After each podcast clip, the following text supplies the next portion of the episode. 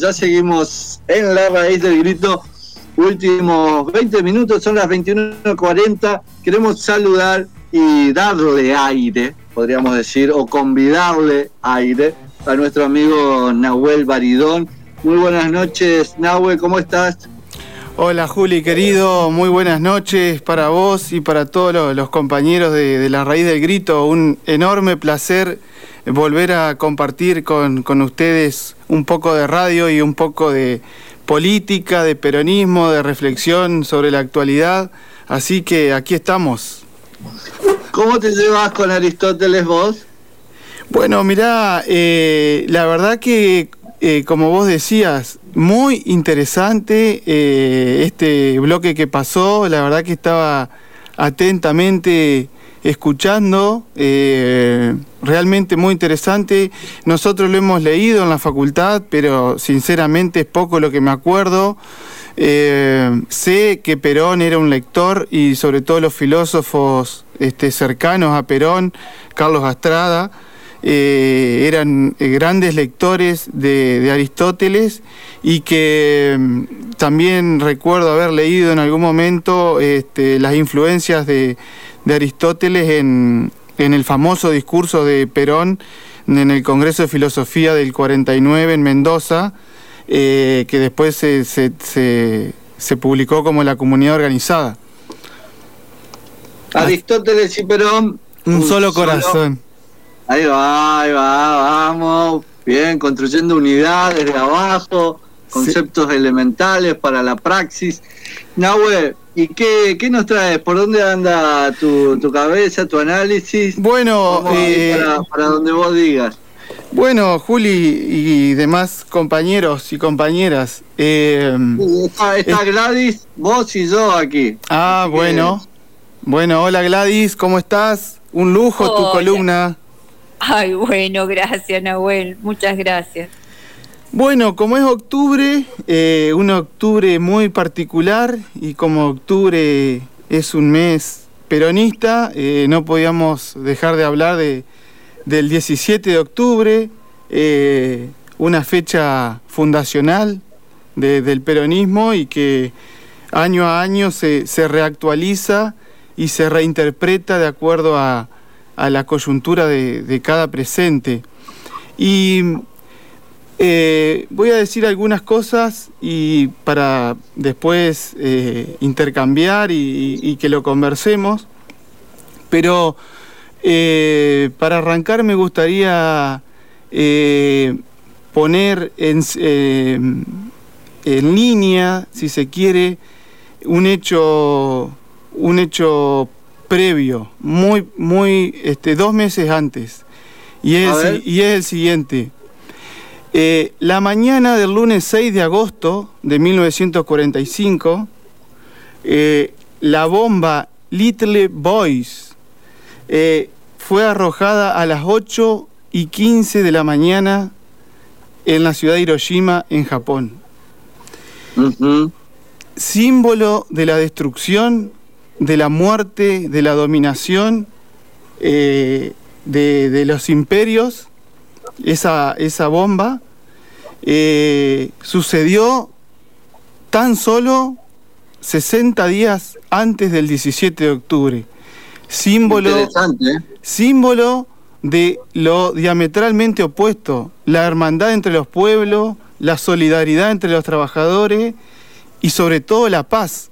Una de las movilizaciones más grandes de la historia de América eh, hecha en absoluta paz, digamos, ¿no? Me parece que estos dos hechos este, son este, muy significativos ponerlos en, línea y pensarlos juntos.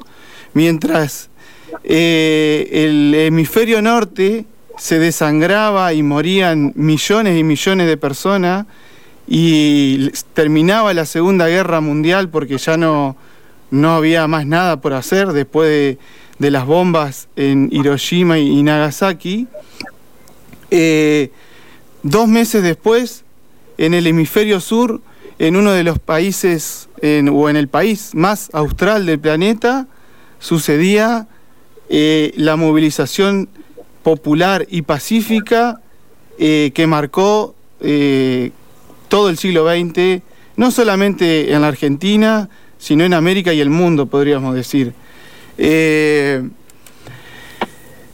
se ha escrito mucho, se ha dicho mucho, pero pocas veces se lo ha puesto en sintonía con, con, esto que estoy diciendo y me parece importante decirlo.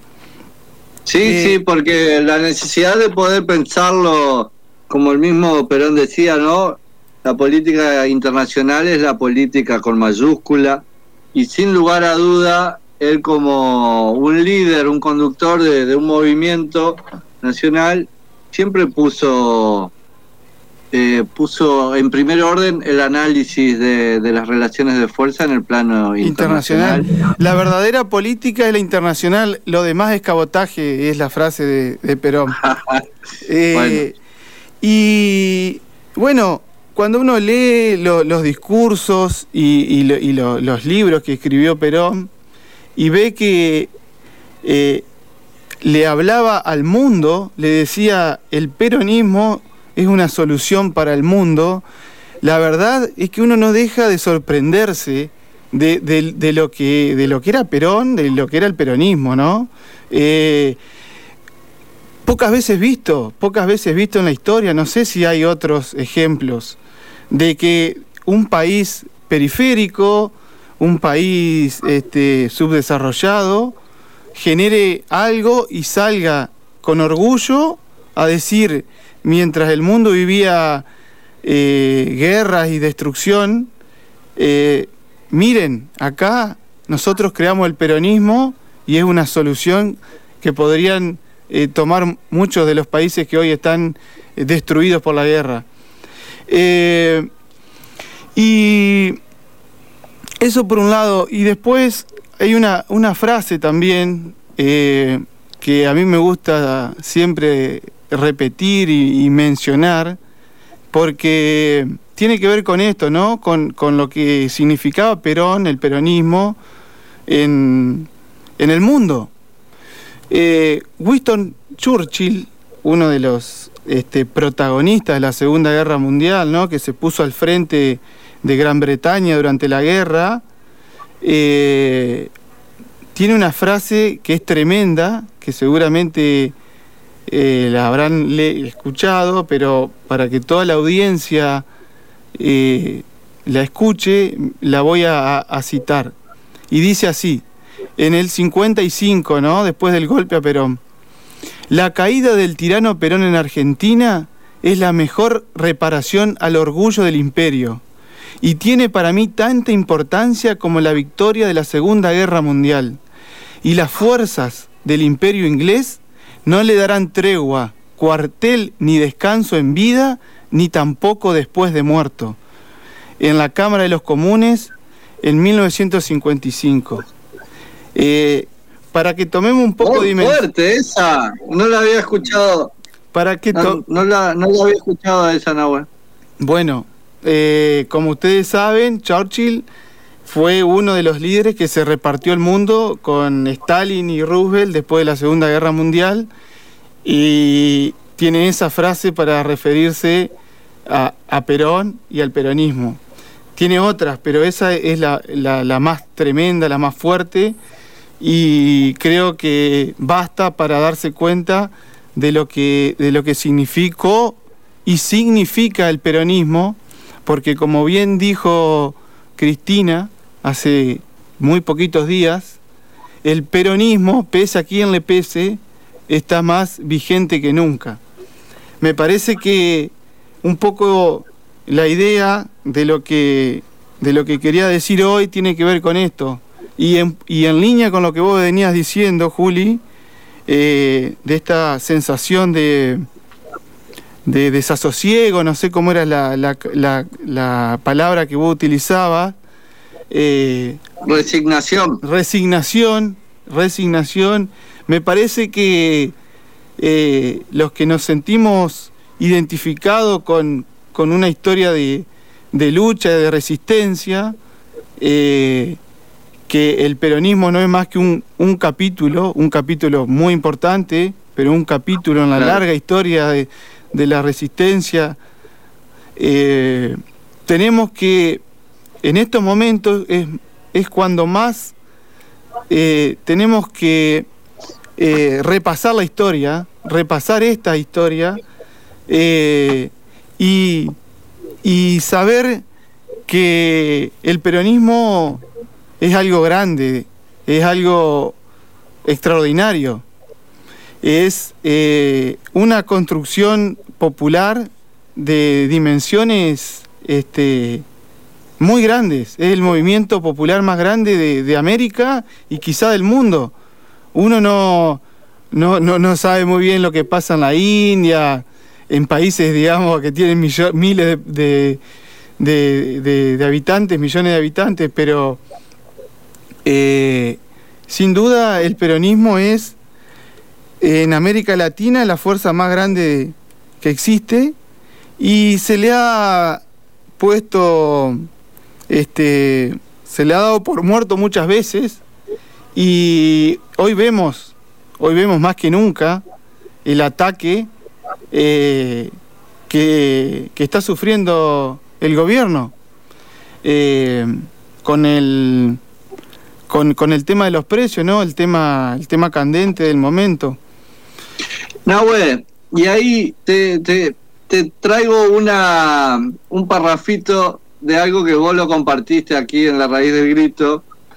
Dice, hoy escribí hoy a Farrell pidiéndole acelerar a mi excedencia y tan pronto salga de aquí nos casaremos y nos iremos a vivir en paz a cualquier sitio. Ajá. Tremenda carta de Perón a Eva el 14 de octubre de 1945 desde Martín García, cuando lo, lo, apresaron este, por, por, el, por el gran este, ascenso popular que, que había generado en tan solo dos años. El golpe del Sí. Imagínate que si, que si Perón se salía con la suya, ¿no?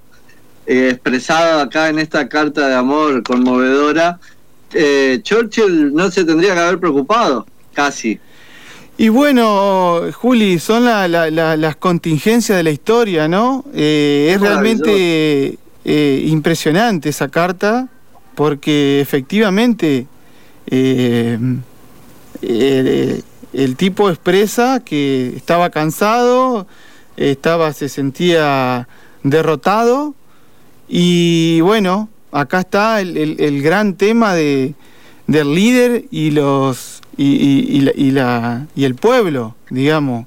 Eh, claro, porque acá lo, lo, determinante fue, fue esa movilización del 17 de octubre, ¿no? Que cambió los planes cambió absolutamente los planes y la historia para siempre de la Argentina y de gran parte, insisto, de América y, más allá. Eh, y, y, bueno, eso también algo quería comentar, eh, como te decía, en el peronismo siempre se discutió todo. Eh, esto quería decir, esta idea quería traer.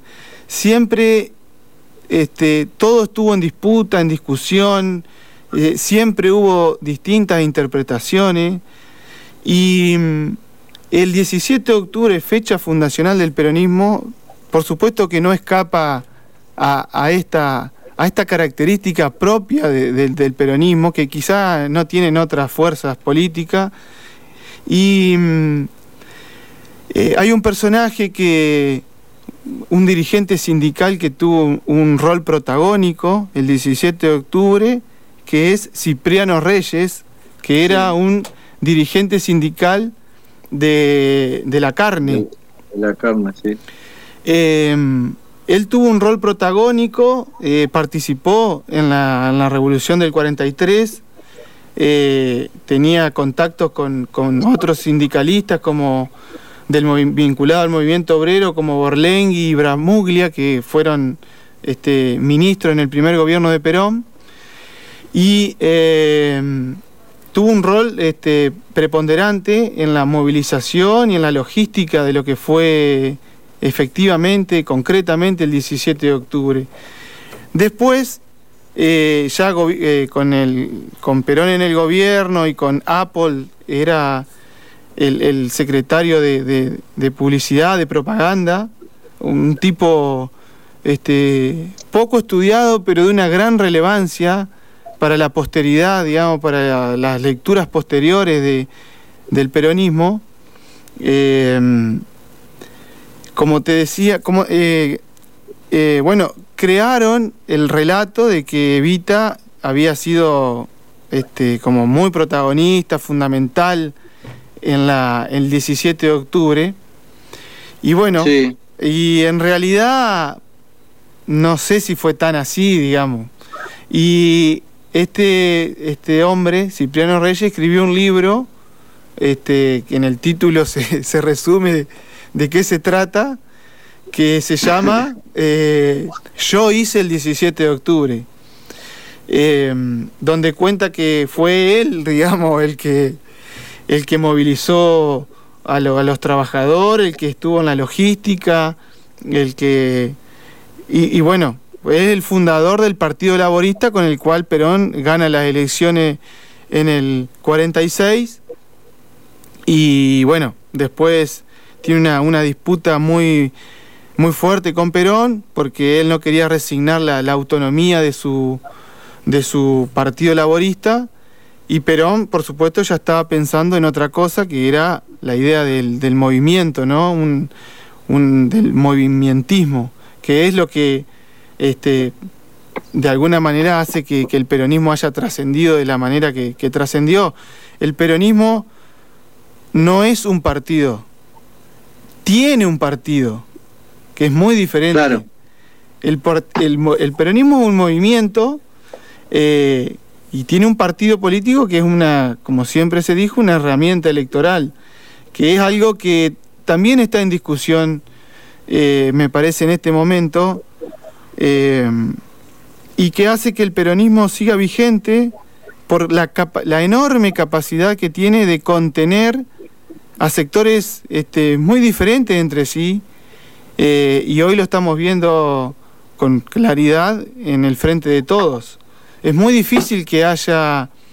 Eh, y cuando, cuando lo hubo, cuando hubo una... Eh, quizá en el segundo gobierno de, Cristina, que hubo una, una conducción este, muy,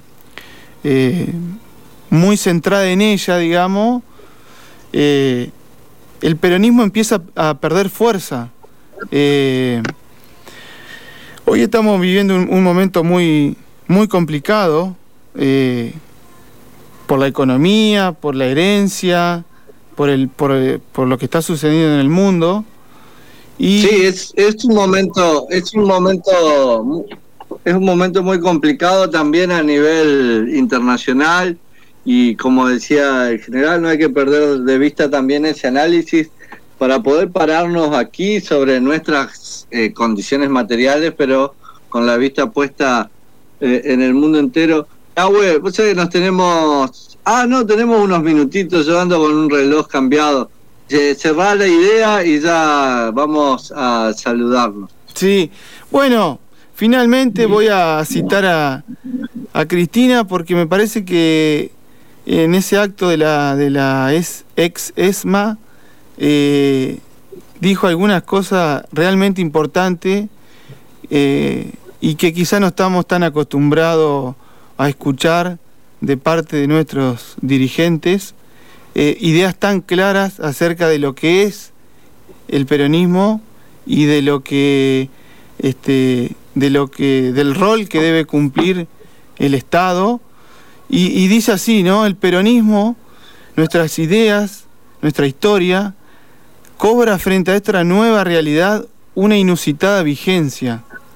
El acuerdo entre el capital y el trabajo, con el Estado participando en esa regulación para lograr un círculo virtuoso, cobra un modelo a escala global. ¿Qué rol cumple el Estado? ¿Quién regula? ¿Quién conduce? ¿Quién establece las reglas? ¿El mercado y las corporaciones o el Estado y la política? Eh, dice, y finalmente, lo que hoy está en disputa es quién controla, quién regula. son las grandes preguntas que se hizo el peronismo en la década del 40 y que hoy, en un mundo estallado, en un mundo donde las grandes empresas eh, tienen sus, sus, guaridas fiscales en, en, Panamá o en distintos eh, guaridas y donde no, no, como vos decías, no está bien claro, eh, estamos como en una transición hacia algo que no sabemos, entre esta disputa entre China y Estados Unidos, y el peronismo y la Argentina, con la historia y con el legado que tienen, tienen que eh, poder pararse frente a este escenario de, incertidumbre y beber de las fuentes, que, que es un gran legado que tenemos y que tenemos que, saber leerlo, saberlo interpretarlo. Y bueno, esa es nuestra, nuestra tarea y nuestro desafío. Nahuel Baridón, muchísimas gracias, sobre todo por arrimarnos la certeza del gran dolor de cabeza que le, hemos generado en algún momento al Imperio Británico. Eh, en esa resumida síntesis de las palabras de Churchill, Muchas gracias, Nahue querido. Nos encontramos en breve, cuando vos quieras, aquí en La Raíz del Grito.